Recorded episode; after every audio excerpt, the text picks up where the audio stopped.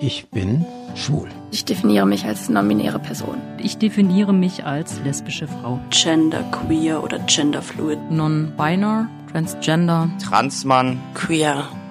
Queere Geschichten unserer Stadt. Ich heiße Verena.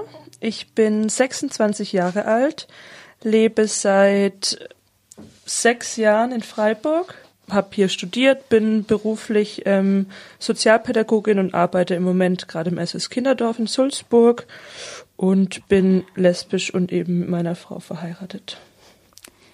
Ich heiße Mona, ich bin auch 26 Jahre alt, lebe auch seit sechs Jahren in Freiburg. Beruflich bin ich auch Sozialarbeiterin, im Moment in Elternzeit und ich bin lesbisch und verheiratet mit meiner Frau. Ja, hallo ihr beiden, Mona und Verena. Ihr seid zusammen, ihr seid verheiratet, ihr habt jetzt ganz frisch ein Baby bekommen, das man auch im Hintergrund jetzt schon so ein bisschen hört.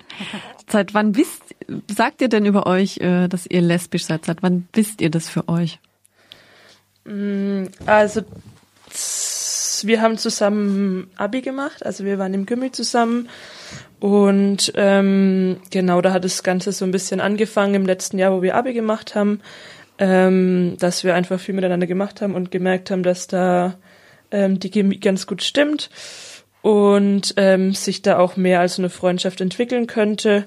Und dann hatten wir so für uns, es war 2013, im September. Im September genau für uns klar, dass wir ähm, uns da eben auch was Ernsteres vorstellen könnten, also beziehungsweise eben eine Beziehung eingehen wollen und ja, da würde ich sagen, dass wir uns dann ab da als lesbisch definiert haben.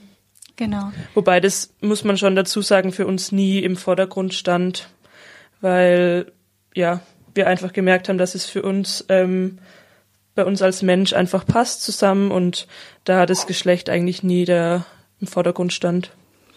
Genau, das war 2013 und dann war aber klar, wir gehen beide noch eine Zeit lang ins Ausland. Ich für ein Jahr und Verena für ein halbes Jahr. Und dann sind wir so richtig zusammen gelebt, haben wir 2014 und so das Outing hat eigentlich ja Anfang 2014 stattgefunden, dann so mit ähm, ganzen Familien und Freunden. Das heißt, ihr habt schon trotzdem für euch die Identität, ja, ich bin lesbisch, weil man könnte ja auch sagen, okay, es ist halt jetzt mal eine Frau, so what? Ich meine, ich weiß nicht, ob ihr davor mit, mit Jungs, mit Männern auch zusammen wart, aber nur weil man jetzt einmal sich in, ins gleiche Geschlecht verliebt, weiß nicht, ob das dann schon die Konsequenz ist für die gesamte Identität. Wie, wie war das für euch? Ja, das ist eine spannende Frage. Da haben wir uns auch schon oft darüber unterhalten, weil es für uns auch so war, dass wir vorher beide in äh, Beziehungen mit Männern waren. Und ähm, ja, dann so mit den Jahren, wo wir einfach zusammen waren, ähm, auch festgestellt haben, ja, sind wir jetzt einfach nur, also sind wir jetzt zusammen, weil wir uns einfach gut finden? Oder könnten wir uns jetzt auch theoretisch was ähm, noch mit einer Frau vorstellen, wenn wir uns jetzt irgendwie trennen würden oder so? Aber ich würde schon sagen, dass unsere Identität lesbisch ist. Also ich glaube, das hat sich auch so mit der Zeit so ein bisschen entwickelt. Genau deswegen muss man vielleicht noch dazu sagen, dass man sich, dass wir uns vielleicht wahrscheinlich dann da 2013, als wir das noch so in der Anfangsphase waren, vielleicht da uns noch gar nicht als lesbisch bezeichnet hätten. So mit allen Konsequenzen sozusagen. Ja, Coming Out dann vor der Familie, vom engeren Freundeskreis und Familie. Wie haben die dann darauf reagiert? Also das erste Coming Out war eigentlich im Dezember 2013, so von unseren besten gemeinsamen Freunden. Wir waren so eine Viererklicke. Und dann ähm, für die, ja, mit der Familie und mit den anderen Freunden war dann so Ostern 2014.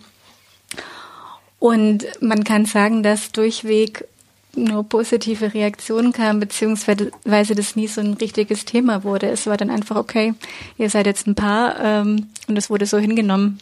Also genau, wir hatten das Glück, dass unsere, also jeweiligen Familien uns, ähm, also dass eben meine Familie Mona cool fand und ähm, auch Monas Familie mich eigentlich ganz cool fand. Schon und vorher. Wir da, ja. Genau, wir uns eben auch schon vorher da ähm, kannten als Freunde quasi.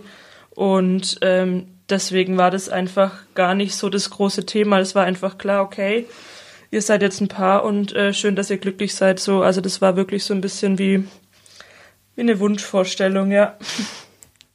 Wie kam es dann zu der Entscheidung, dass ihr eine Familie gründen wollt? Hm, also es ist so, dass wir eigentlich schon beide wussten, also schon lange wussten, dass wir gern Kinder haben möchten. Und ähm, ja, das dann eigentlich nur ähm, dann Thema wurde, dass wir halt einfach mehr ähm, für die Familienplanung äh, investieren müssen, als jetzt zum Beispiel ein heterosexuelles Paar. Ähm, genau. Und ja, die Familienplanung hat dann so 2018, würde ich sagen, ähm, angefangen, oder? Also wir haben 2018 geheiratet, waren fertig mit dem Studium und dann war klar, okay, ähm, jetzt müssen wir mal gucken, wie wir es umsetzen können, einfach mit der Familienplanung oder ähm, ja mit dem Babykriegen quasi äh, und dann eben zu gucken, ja, ähm, wo bekommen wir einen Helfer her äh, und wie was für ein Modell können wir uns vorstellen, ähm, welchen Weg wollen wir gehen. Genau, das war dann so 2018 und dann hat es auch gar nicht so lang gedauert eigentlich. Ja. ja. Ja, und wollt ihr da noch ein bisschen mehr erzählen? Also wie, ja. wie werden diese Fragen beantwortet mit Helfer und Modell? Ja, ja also das für uns war klar, dass wir gerne, ähm, also wir zusammen, einfach nur Mona und ich, die Kernfamilie sein möchten. Ähm, äh, genau, dass Lia, Lia mit zwei Mamas aufwächst. Und ähm, ja, deswegen war das die Frage, die, wie wir das machen wollen, einfach klar, dass wir jetzt einen Helfer gesucht haben, der sich das vorstellen kann, der uns einfach nur seinen Samen spendet und ähm, aber dann keine rechtlichen und ähm, genau sozialen Rollen in, einnimmt. Beziehungsweise wir wollten schon eigentlich einen Helfer haben, der, den wir kennen. Ja, genau. Ähm, dass wenn unsere Tochter mal das Gefühl hat oder genau, wenn sie einfach über ihren Hintergrund mehr erfahren möchte, ähm, das auch tun kann und ähm, wir da einfach offen mit umgehen können. Und beziehungsweise auch der Helfer eine Rolle einnehmen kann, wie das auch unsere Tochter möchte. Und genau deshalb haben wir dann jemand gefragt, den wir eben kannten. Ähm, und derjenige konnte sich das auch vorstellen. Und dann, ähm, genau, ging es eigentlich schon in die Umsetzung. Genau. Und wir haben dann eben das privat zu Hause äh, probiert.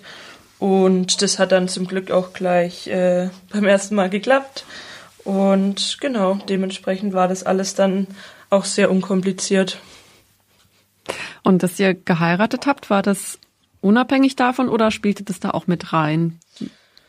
Nee, das war eigentlich unabhängig davon, beziehungsweise natürlich ähm, war klar, dass wenn wir ein Kind wollen, dass es natürlich einfacher ist, ähm, beziehungsweise erst möglich ist, wenn wir geheiratet haben, weil ich sonst eben äh, unsere Tochter gar nicht äh, adoptieren könnte. Und deswegen war klar, dass wir verheiratet sein müssen, wenn wir ein Kind bekommen, aber wir wollten auch heiraten, unabhängig davon. Jetzt ist es ja so, also Mona hat das Kind ausgetragen.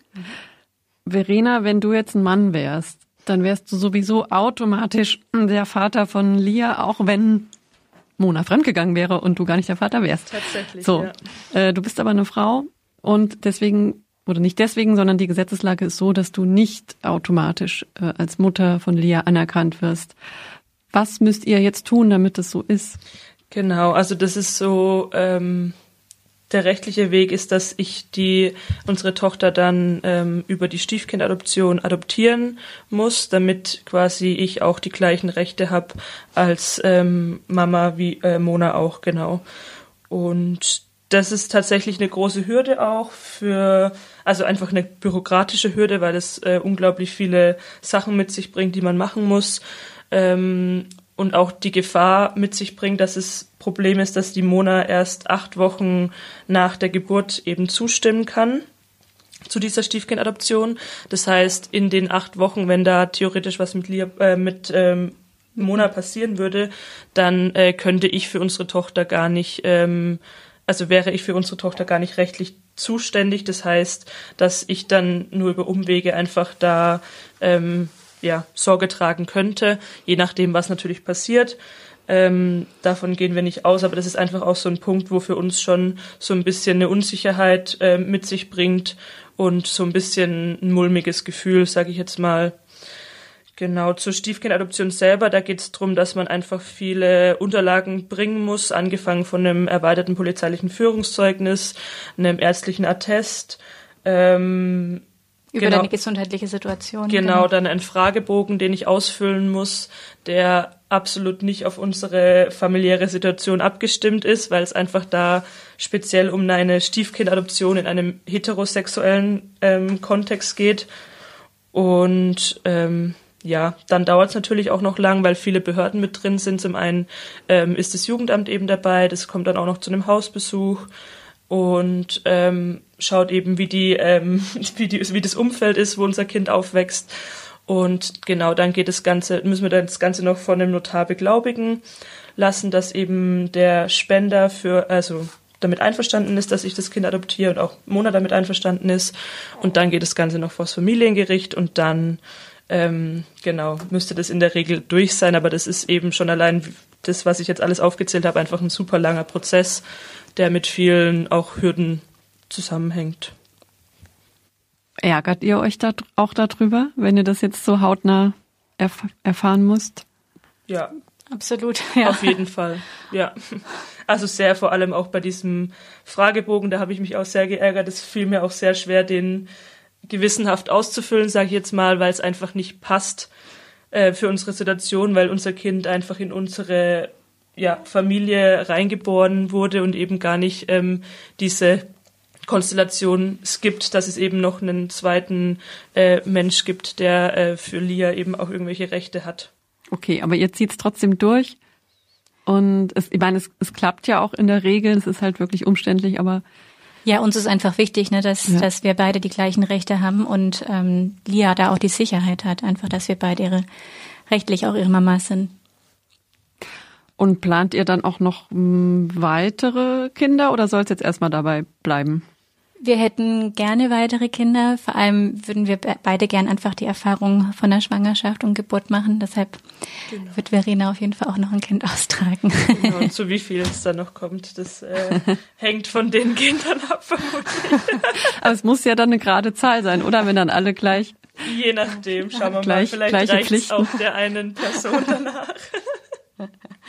Und es kann auch nicht aus Versehen passieren. Das ist natürlich jetzt beim homosexuellen Paar, es ist wirklich, also im wahrsten Sinne des Wortes Familienplanung. Ja, Ja, genau. Wir richtig. müssen das alles planen und es muss halt auch ein ähm, Helfer mitspielen. Genau. Also ihr wart ja selber jetzt nie in irgendeiner Art von Szene in Freiburg unterwegs, oder? Also ihr habt euch in der Schule kennengelernt, verliebt, that's it. Ja. Genau, das war auch nicht in Freiburg, das war in Heilbronn. Wir sind ja dann erst zum Studium nach Freiburg gezogen. Aber auch da seid ihr dann nicht als Paar in die Szene gegangen? Nee, dadurch, dass wir, ähm, also genau, wir waren, als wir uns kennengelernt haben, waren wir noch in Heilbronn, ja. Aber dann sind wir beide ins Ausland gegangen. Ich nach, ich nach England, du nach Neuseeland. Und dann sind wir zusammengekommen und sind dann nach Freiburg gezogen. Genau. Ja, genau. Also wir hatten dann gar nicht wirklich ähm, noch die Zeit, also wir haben gar nicht wirklich noch in Heilbronn als Paar gelebt, sage ich jetzt mal, sondern das hat sich dann eher alles erst auch in Freiburg dann quasi, ja, entwickelt. Und ähm, ja, also seid, seid ihr auf CSDs oder seid ihr da irgendwie Ja. auch auf so Also das- queeren Partys unterwegs? Das auf jeden Fall. Ähm, Also auf Party sind wir jetzt nicht unterwegs. waren wir, waren wir vor unserer Tochter auf jeden Fall auch.